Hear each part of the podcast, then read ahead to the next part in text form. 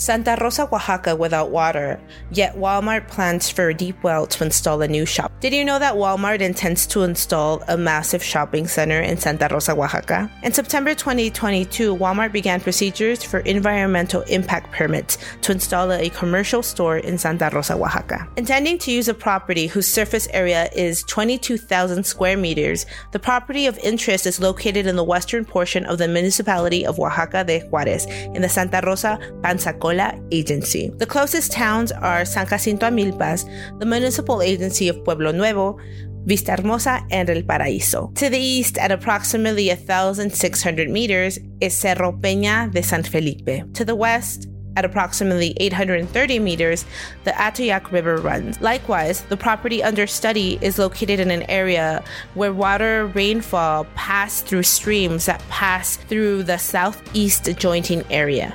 The property borders the Christopher Colon International Highway to the west, which will be the access road to the projected self service center. This information is found in the environmental impact statement that was registered in the Ecological Gazette of Secretary of Environment and Natural Resources in Mexico City on September 29, 2022.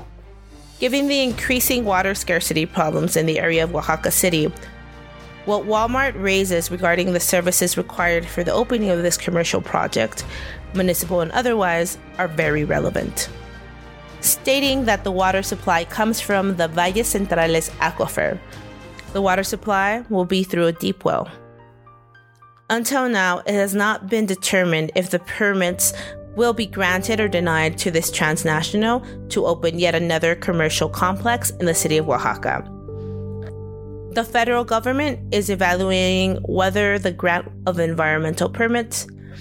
It would be worthwhile asking Did the inhabitants of the area and of the city of Oaxaca know about this project? Has any authority approached your communities to provide information about it? Do you know the impacts and implications that a new shopping center of that size could bring in Oaxaca?